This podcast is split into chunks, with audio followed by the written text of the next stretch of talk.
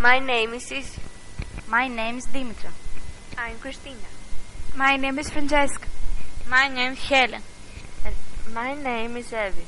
So we are here to make you some questions about your job and how important it is for someone to know English. First of all, why did you choose to become an English teacher?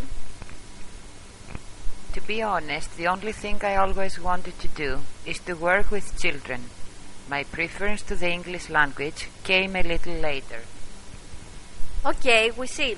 Nowadays, English is a language that seems to be very important not only to communicate with people from other countries, but also English is used at technology, movies, computers, and everything in general. So, Miss Anastasopoulou, can you give us some example and some reason that English is so useful? English is claimed to be an international language, which means that it is understood by many people around the world. Besides this, many countries have English as their second official language. That's why.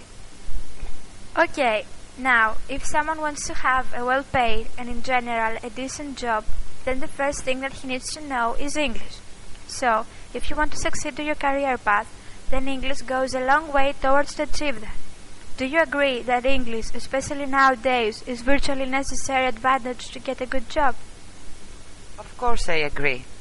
It is one of the qualifications that everybody must have in order to get a decent job. Wherever you apply for a job, the ability to communicate in English is essential. Thank you so much that you answered to our questions.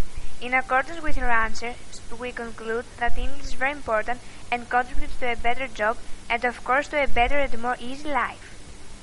Thank you so much. Thank you.